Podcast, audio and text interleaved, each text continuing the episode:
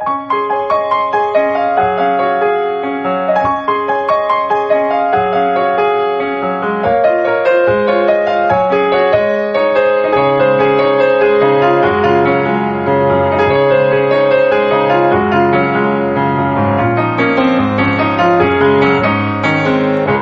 さんこんばんは、ミッチェルです。いかがお過ごしでしょうか、えー本日は9月の14日、木曜日となります。えー、あっという間にね、毎週毎週こうやって過ぎていくわけですけども、そんなことを考えているうちに、もう9月も半ばということは、2017年もうちょっとで終わっちゃうんじゃないのかい？みたいなね、えーそんな感じです。今日は若干テンションが高いです。それはまた後ほど、はい、なぜかということはちょっとお話をするとして、さあ、この番組は恋愛、夢、えーそしてご縁をテーマに、不可能を可能にするをモットーにいたしました、私、ミッチェルがお話をしていくという番組となっております。まあ、このところ、えー歌のですね、オペラ講座、なんて、あの、称させていただいて、えー題してですね、そんな感じでですね、オペラのお話もさせていただいておりますけども、今日もちょっとね、歌のことをお伝えしていけたらいいなと思っております。そしてあの、私もですね、日々いろんなこう挑戦をしているわけなんですけれども、まあ、上がったり下がったりね、いろんなことありますけども、まあでもテンション高く今日は行きたいなという感じで、今日はこんなテンションでございます。まあでもちょっと理由がいろいろあるんですけど、お話ししたいと思います。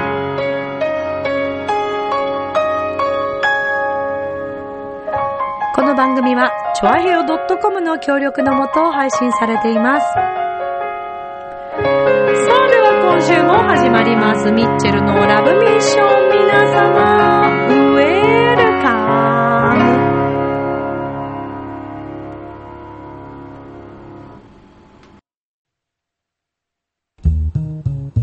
ム。ねえ、楽しんでる？もしかして、諦めたりしてない？長平 .com を聞いているそこのあなた、ミッチェルと一緒にラブミッション。皆様改めまして、こんばんは、ミッチェルです。イエーイ。9月の14日ですね。はい。ということで、えー、今週はですね、まあ、あの、今収録しているのは、久しぶりというか、珍しくですね、今日は月曜日に収録を行っております。で、えー、まあね、今日もちょっといろんなことが、私の自分自身の挑戦が今日はあってですね、えー、なんかそのためにこういろんな準備を今日しているんですけど、まあ、どうあっても OK! もうね、当たって砕けるって、あ、告白じゃないよ。挑戦って言っても告白ではない。ただね、このところ、あの、先週、先々週と、ラジオを聞いていただいて、皆さんお分かりになった通り、ちょっとまたこう、ハスキーな方に声がいってしまったりなんかして、まあ、やっぱりね、私こう、あの、なんていうのかな、自分が疲れてることに気づかないないですかね一生懸命何かにぶつかってたり、あの、目の前のことをこう、がむしゃらにやってたりすると、なんか何にも見えなくなっちゃって、自分の調子がどうっていうのもね、まあちょっとプロとしてどうなのかと思いますけどね、そんなこともあるわけですよ。まあそれでちょっとこのところ全然、あのーお医者さんにもね、いつもお世話になってる、えー、声のクリニックの方にもちょっと行けなくて、で、ちょっと行ってみたんですけどね。まあやっぱりね、メンテナンスは日々、日々、もう健康な時からメンテナンスは必要ですね。あの、突然頑張ってって急に、あの、調子悪くなってから治そうと思うと、そのまず普通の状態まで戻して、そっからさらにまた、ね、プラスに調子いい方に持っていかないといけないので、ちょっと道のりがあるわけですよね。だからまあ元気な時こそできることをしておくというね、えーメンテナンスの大切さ。これはまあ私たちのような仕事だけではなく、みんなそうだと思うんですよね。あの、例えばお母さんのね、あの、お仕事ですよ。もう仕事ですよ、お母さんだって。立派な。お子さんをだってね、しっかりもだって大変なのに育てるわけじゃないですか。いやーって言ったら、ね、ちょっとこう抑えてみたりとか、まあ子供のね、お子さんの体調を見てあげたりとか、ご飯を作る、えー、もう本当に自分のことより皆さんね、こう、お母さんたちはお子さんのことに、あの、一生懸命ね、尽くすわけですよ。そしてご主人が帰っていらっしゃればご主人に尽くし、まあ本当にね、大変ですよ。すごいなと思うんです。で、女性ってすごいよね、やっぱりね。うん、それはまあまあ本当日々感じるんですけど、まあそれで、ね、だからまあ主婦の皆さんだって、時にはでも自分のメンテナンスのために、それこそなんか美味しいものを食べに行くとかでもいいと思うんですけど、もしくは、ね、ちょっとみんなに内緒で、えー、エステに行っちゃうとか あとはまあ、体のメンテナンスとしたらまあ、整体とか、えー、いろんなね、あの、ありますよ。回路とかね、いろんなのあります。針治療もありますけど、いろんなことをやっぱりこうしてあげて、体をほぐしてあげて、で、自分の幸せを感じた上で、また家族にね、尽くせてあげたらすごくいいと思うし、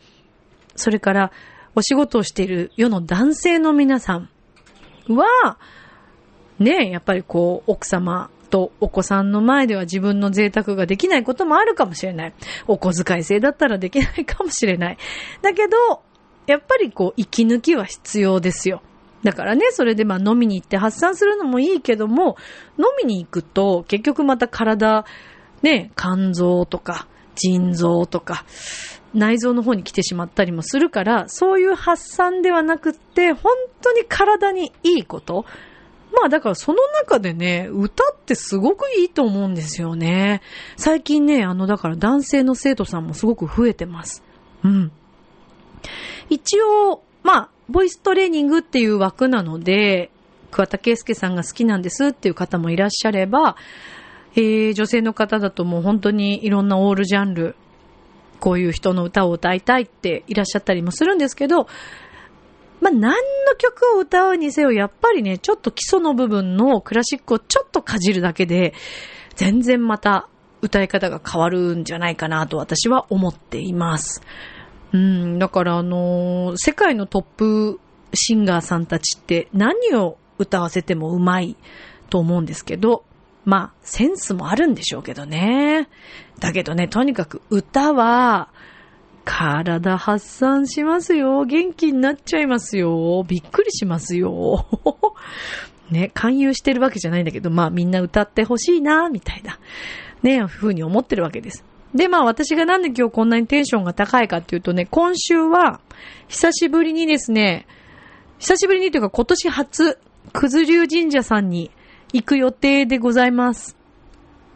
行く予定でございますが、今日は11日だからね。えー、13日。だからこの、えっ、ー、と、放送するその前の日に行ってきてるわけですね。今年はどんな感じなんでしょうね。ねえ。まあ、それで、あの、久しぶりに、えっ、ー、と、本当にお世話になっている、えー、方とね、ご一緒するんですけども、まあ、本当にすごくそれが楽しみで楽しみでならなかったりとか、まあ、あとは、今日11日、えー、今お昼間なんですけど、今日はちょっと夜にですね、まあ自分のチャレンジが一つありまして、えー、頑張ってみようと思います。まああの、チャレンジするって結構勇気がいるし、悩みました。本当に。進められて、す、うん、進められて最初本当に悩みました。私、うん、今からそうだなみたいなね。だけど、まあ、やってみないことには何も始まらないので、うんで、どうかなっていうね。不安ですよ、そりゃ。でもね、なんか不安って思ってたら、声の調子も良くなくなりそう、悪くなっちゃいそうだから、ちょっと一人でね、あれですよ、本当アニマル浜口さんみたいに、さっき一人で、部屋の中で、あれすごいよ、やっぱり。あの、アニマルさんの真似じゃないんですけど、調子いい調子いいみたいなこと私はね、あのー、やってみたんですよ。ちょっと違いますけどね、やり方ね。はい。なんか踊ってみたりとか、調子いい、調子いいとか、もう声絶好調とか、もうラッキーとかずっとそういいい言葉を発して一人でなんか踊ってたら、すんごいテンション高くなってきちゃって、なんか声の調子がいいんですよね。いや、だからね、アニマルさん、やっぱりあの、浜口京子さんがね、あえて金メダル取ったりっていうのは、いい言葉を普段か、私、浜口京子さんすごい可愛い人、素敵な人だなと思うんです。最近、ね、よくバラエティとか、いろんな番組にも出演されてますけど、元気いいし、明るいし、表情もすごい柔らかいし、なんかお嬢さんなんだなって、あんな試合したね、女性には思えないぐらいおしとやかで可愛くてって私は思ってるんですけどね。天然な感じがするんですけど。なんかネット上で見ると結構賛否両論なんですけど、ぶりっ子だとか言っちゃう人とか。私はそう思いませんよ。私すごい可愛い素敵な人だと思ってます。うん。で、浜口さんをちょっと見習ってみようかなって、急にふと、初めてですよ、こんなことやったの。でもなんかほんとね、気分が良くなってきて、調子いい、調子いい。あの、私なんか変な、あれじゃないですよ。酔っ払ってるとか、そうじゃないですからね。そんなことはしません、昼間から私。はい。まあ、たまに、休みでランチ、ね、あの、して、あの、一杯お酒をいただくとか、そういうのはありますけど、まあ、それで相変わらずフランス続いてますね。え、それはもう変わらず最近また、まあそのビゼーさんね、カルメン作曲家のビゼーさんにハマって、また改めてハマっている。もうずっとハマってるんですけど、小学校時代からずっとハマってるの。なんですけどね。それとか、まあそういうことも考えたりすると、もうそれだけで楽しくてしょうがなくてですね。ねえ、そうなんですよ。フランス続いてるって、まあな、で、またね、引き寄せが起こってて、まあこの間言ったのかな？私言ったか。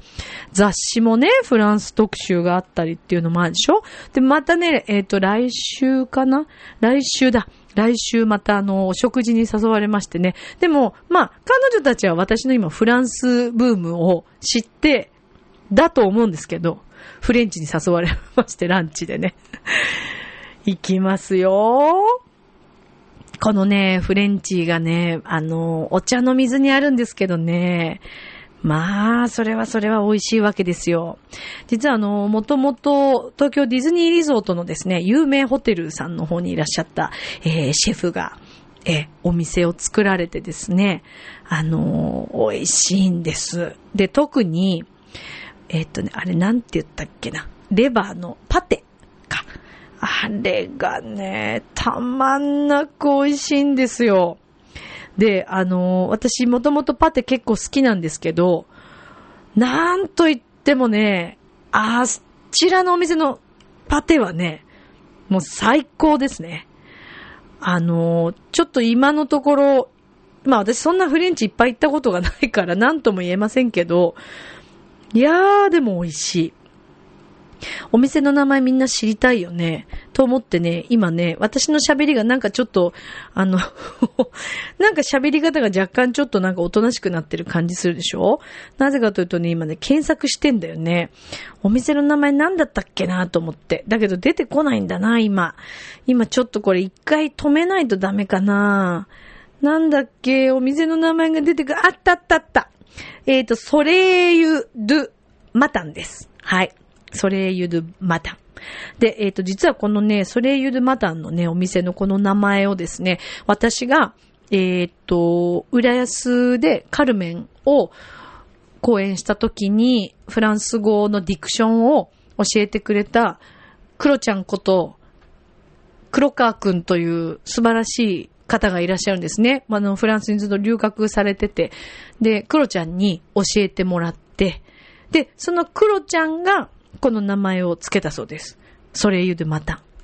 ね素敵な話でしょ？すっごい美味しいの。ぜひぜひなので、あの、皆さん行ってみてください。あの、えっとね、ランチタイム11時半から14時半。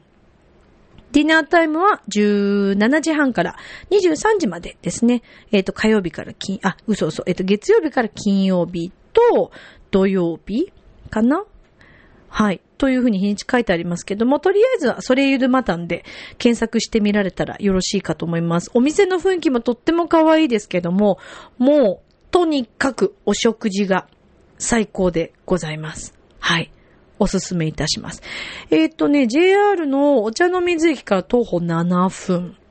で、えっ、ー、と、もうちょっと近いのが丸の内線の本郷三丁目の駅から徒歩6分ということでね、大江戸線本郷三丁目の駅からも7分ぐらいだそうです。一応席数が50席ぐらいなので、もしよかったらお電話して予約をした方が良いかもしれないですね。ランチタイムなどはね。はい。ぜひ、ぜひ行っていただきたいと思ってますけど。わあ、紹介しちゃった。紹介したくないわけじゃないんだけど、なんかこう、内緒にしておきたいお店ってあるじゃないですか。でも基本ミッチェルの場合は内緒にできない人間なんでね、皆さんよくご存知だと思いますけど。まあ、よく喋りますね、今日は。うん、なんか、やっぱすごいわ。あの、プラスの言葉を発するってすごいと思う。でも私ほんとね、悪かったなと思うんですけど、まあ、つい最近の話なんですけど、今ね、みんな結構ね、世の中的に疲れてると思う。で、私この疲れてるって言葉も使いたくないんですね。で、それ疲れてるのってなんでかっていうとみんな考えすぎるから疲れるわけで、で、自分も疲れてないわけではないです。もちろんね。だけど、それに気づくか気づかないかって、普段どんな言葉を発してて、普段何を見ていて、何を考えているかでね、変わると思うんです。悪い言葉ばっかり口に出してると、もうね、そういうことしか引き寄せません。もうね、面白いぐらい、何人も私今検証してですね、そういうことしちゃいけないと思うんですけど、それこそ仲間とかお友達とかも含め、生徒さんもたくさんいらっしゃいますよ。生徒さんたちのお話も含め、お世話になっている仕事の方たちも含め、もういろんな、まんべんなく見たときに、ラッキーなこと起きてる方ってね、言葉がね、プラスです。これもう事実だと思う。もう本当に面白いぐらいにそうですよ。いやー、これだから、あの、嘘かと思う前に、だみんな、またそんなミッチェルさ、言葉変えたぐらいでね、人生そんな変わんないよって思うかもしれませんけど、変わります。変わるんです。だけど唯一私ね、あの、一人だけね、たまにこう愚痴っちゃったりする。ね、もう本当にごめんなさい。そしてありがとうございます。っていうのがまあ、いつもお世話になっているね、あの、美容師さんのかなえちゃんと、かなえちゃんのご主人と、本当に、もうあのお二人にはもう頭が上がらないぐらいに私はお世話になってんですよ。いつもありがとうございます。先日も、えコストコに連れてっていただきました。ありがとうございました。コストコのね、私あのトイレットペーパーとか、すごくね、ハマってるってわけじゃないですけど、いいんですよ。一回買い物に、あの、つ、一緒に行かせてもらって、すごく良くて、え今回も、あの、トイレットペーパー買ってきちゃいました。あとは、えっ、ー、とね、ベルギーのチョコレート。4箱ぐらい入ってるんですけど、ポテトチップスみたいな形してて、1枚ずつこうバーって入ってるんですよ。もうね、チョコレート好きなもんですから、そのベルギーのチョコレートと、あと今もうね、クリスマスの装飾とかが売り始めてて、なんと、私の大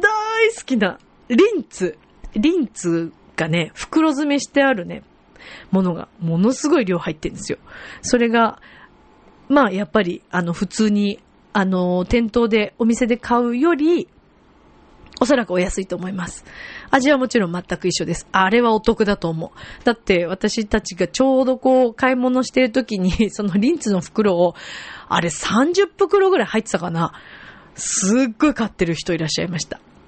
でも、とにかくそのね、2階のコーナーが今そのクリスマスっぽい装飾になってて、もう楽しくて、可愛いし、で、ぬいぐるみ安いし、あんな大きいね、あの、熊のぬいぐるみうちにあったら、まあ、犬たちが大変だろうなと思って。でも安いんですよ。すんごい大きいやつでも、あれ4000円ぐらいとかトイザラスとかもね、今いっぱいありますけど、おもちゃ屋さんは。いやーでもあれは買いなんじゃないですかね。私ね、一つ、なんかポコちゃん色のクマのぬいぐるみがいて、その子一人しかいなくて、千いくらとかだったかな。わ、欲しいと思ったんだけど、うん、うちにぬいぐるみあるし、今別に 持って寝るわけじゃないし、と思って、まあ諦めましたけどね。まあでも本当にぜひあの、コストコも面白いです。まあそんな感じで自分のテンションをこう上げたりとかして楽しんだりして、えー、もう毎日そんなね、落ち込んでばかりじゃなく、自分から楽しいことに目を向けちゃったりなんかしたらもう毎日楽しくなるでしょうね。まあ私はそれを今日改めて、えー、アニマル浜口さんから学んだ気がいたします。今日またこの後私おそらく、ラッキーラッキー調子調子って多分言い続けると思いますね。はい。自分の挑戦の瞬間まで、えー、そして挑戦してる最中もそれで行ってみようかなと思います。どんなことが起きるか。まあ、うーん、ダメ元っちゃダメ元なんだけど、まあほらね、ほらこういうこと言っちゃダメなんだよね。自信持たないとね。ミッチェル意外とね、そういうとこちょっとひるんじゃうとこあるから。意外とそうなんですけどね。遠慮しちゃったりとかね。まあ遠慮禁物ね。自分の幸せのために人に迷惑かけなければ、えー、一生懸命努力して、あのー、好きなことにね、邁進していけば、で、みんなが一緒に笑顔になればいいもんね。だからちょっと挑戦頑張っていきたいと思います。まあ何があっても、何か私もこうやって挑戦しているっていうことをみんなに伝えたいし、いや、それによってね、えー、このラブミッションを聞いてくれているみんなも、じゃあ私もやってみようかなって、あのーこの人ができんだから私も頑張れるって思ってくれれば嬉しいなと思います。私は言っときますけど、普通の人間ですよ。本当に。あの、すごく、もともとはすごいマイナス思考だったし、あの、自信もすごく今でもない部分もたくさんあるし、本当よくね、こういうことをやらせていただいてるなと思ってますよ。本当に。私のことをよーく知っている人は、たまにすごく心配してくれたりします。だから。大変そうだね、とかね。でもそう見せちゃうのもなんか悔しいなっていうのもあるしね。あ、これ自分がちょっとなんか、ね、笑顔が足りなかったのかなとか、そういうことをやっぱ思いますから、まあでもだからね、そう考えると明石家さんまさんとかすごいですよね。いつ見てもあのテンションでしょ？すごいと思いますけどね。私もちょっとそこに憧れていますけれども。はい。さあ、ということで今日もですね、あのコーナー、行きましょうか。ね？はい、ということで、オペラ講座でございます。イエーイ今回3回目になるのかな？はい。えー、っとですね、前回あの、カロミオ弁という曲、イタリア歌曲のね、えー、曲の途中まで、えー、歌ってみましたが、皆さん曲聴いてみましたでしょうか？ぜひ、ちょっとね、今日も復習しつつ、もうちょっとこう、続きを歌ってみても良いのかななんて思ったりしているんですけど、今日はちょっとピアノちゃんと近くにありますから、まあ、MK スタジオピアノあるんですけど、ピアノってでも電子ピアノね、ちょっと今準備しながらね、はい。あのー、今日はちょっと曲に合わせて歌ってみちゃったりなんかしてみますか？ね、せっかくですからね、みんなで一緒に歌ってみたいと思います。はい。はい、ということで、えーと、ちょっとマイクから若干離れます。そして、恐ろしいことに、えー、と、MK スタジオに今楽譜がないというね、なんとも恐ろしいことですが、なんとなく、うろ覚えで申し訳ないんですが、この間のカロミオ弁、えー、やってみたいと思うんですけど、まあ、この間はね、歌だけ歌いました。こんな前奏が入ります。そして、歌い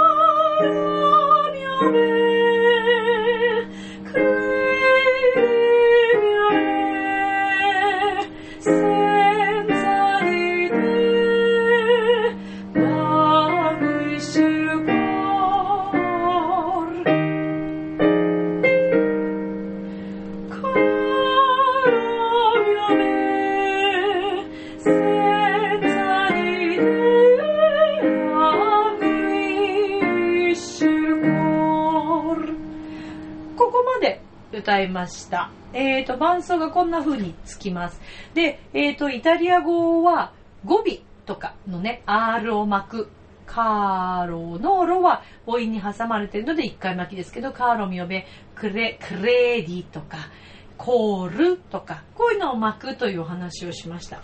そして、えー、今日は歌う時のフォームなんですけれども、まあ、息を吸う時というか、まあ、まず立ち姿勢がですね、片足にたまにこう重心かかる方がいらっしゃるんですけど、そうではなくて、両方に、えー、しっかりこうどっしりと。で、別にそれは力を入れるというわけではなく、重力に逆らわずですね、ちゃんとあの立ってれば、あの、どしっと、はい、構えられますので、立った状態で両足、えー、片方ではなくしっかり重心を下に落として歌います息を吸う時に息は肺に入りますけれども横隔膜といってちょうど胃のあたりですかね。この、え、内側中にですね横隔膜というとこがあります。で通常人は息を吸う時に横隔膜を使って吸いますのでそこが膨らむんですけれどもでそこが膨らんで吐く時は普通息なくなりますからしぼんでいきます。ですが声楽の場合は吸ったその横隔膜広がったままこれをキープしながらしぼまないように支えて歌うというのが、えー、クラシックまあ全般的にそうですねこれはミュージカルでもポップスでもこれができるとロングトーンとかね、長く伸ばすところとかがやりやすくなると思います。で、えー、吸う時になんですけど、通常まあ吸う時にですね、えー、まあ鼻から吸うのか、口から吸うのかとかね、そんな質問がたまにありますが、私はですね、最終的には口から、えー、吸えるのがいいと思ってます。鼻から吸う利点としては、鼻の後ろには鼻腔といってものすごく広い空洞、えー、洞窟のようなところがあります洞窟に行って声を出すと響きますよね、えー、それから海外の教会とかもすごく響きます。天井が高い。でホールも天井が高いところがやっぱり響きます。まあ作りにもよりますけどね。でその体の中で言うと鼻この鼻腔というところがものすごく天井も高くて空間があってなのでそこに響かせるように前に持ってくるというのが、まあ、イメージなんですけどもハミングが一番わかりやすいです。うんうんうん口を閉じてうーん今これ鼻を響かせています。ここに音を集めて歌うというのがよろしいのではないかと思っています。さあ、この間のおさらいですけども、カーロミオベン、クレディミアルメン、センザディテ、ラングイシェイルコールという言葉を使いました。では、曲一緒に合わせて歌ってみましょうか。メロディー覚えてますかねなんかレッスンしてる感じになった。きます。3。はい。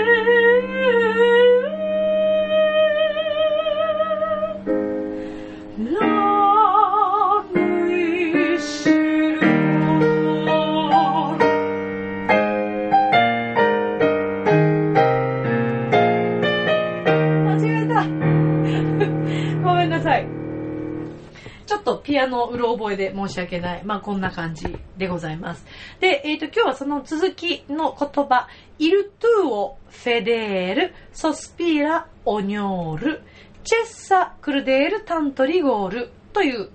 歌詞を使うんですけども、基本ですね、何語でも必ず母音というものが入っています。イルトゥオ、イルはいいですよね。イルの、 Il の Il っていうところは、本当はうーって入れちゃうと、うの母音が入りますけども、これは Il、Il って L の音になるので、えー、入れません。 Il tuo、tuo、fedel、sospira、sospira、ognor。巻きますね。 sospira、ognor。Cessa、crudel、tanto rigor、tanto rigor、tanto rigor。という言葉です。今日は、この、えー、言葉だけちょっと覚えていただいて。で、またその後はカロミオ弁から始まるので、えっ、と、音だけちょっと確認しましょうか。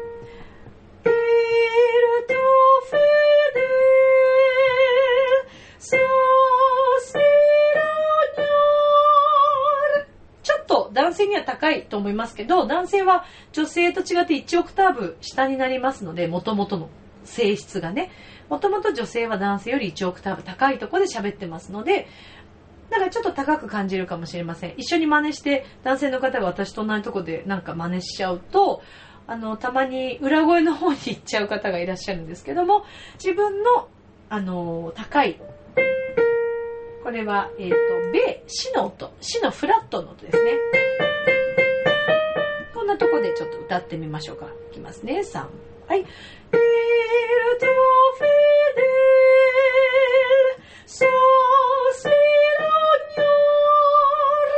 では次。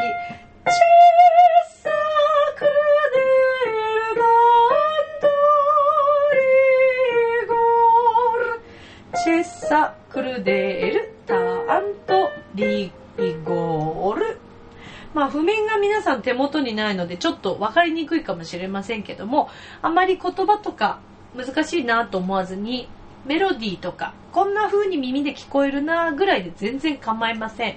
で、イタリア語の文字を見てみると、とっても簡単で、ほぼローマ字読みです。なので、あの、ローマ字を本当に追っていくような感じで、えー、すぐに読めちゃいます。あと、なんとなくイタリア語に興味あるなぁと思う方は、もしよかったらイタリア語講座、えー、っとね、今 E テレとかでもやってますよね。ラジオでもありますけども、そういうのちょっと見て、こんな風に発音してるんだなっていうのが確認できたらいいんじゃないかなと思います。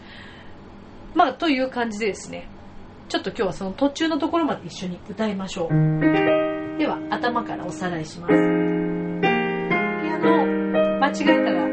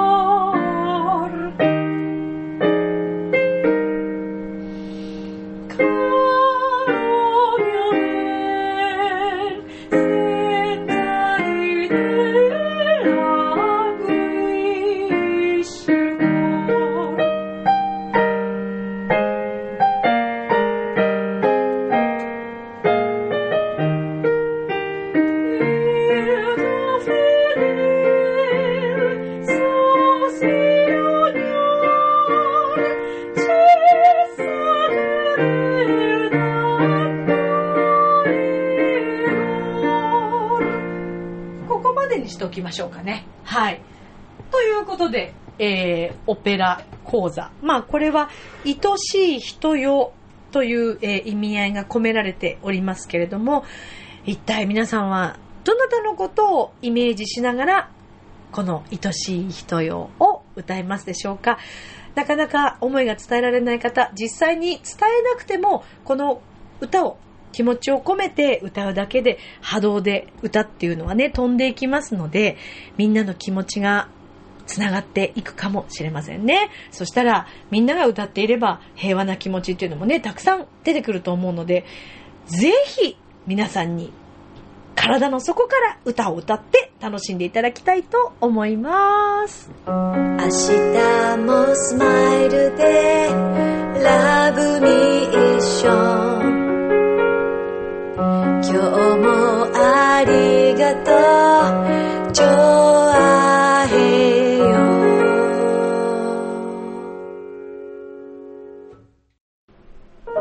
はいということでエンディングでございます。まあこのオペラ講座というのもねあの文化会館に演奏を聴きに来てくださってそしてラジオにお便りをくださった、えー、ゆりこさんという、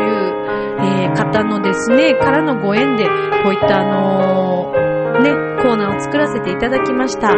の、私もすごくいい、いい提案だなと思って、そして楽しくやらせていただいております。まあ、あの、本当にラジオを聴いてくださっている皆さんで一緒にこのラブミッション作り上げていただきたいなと、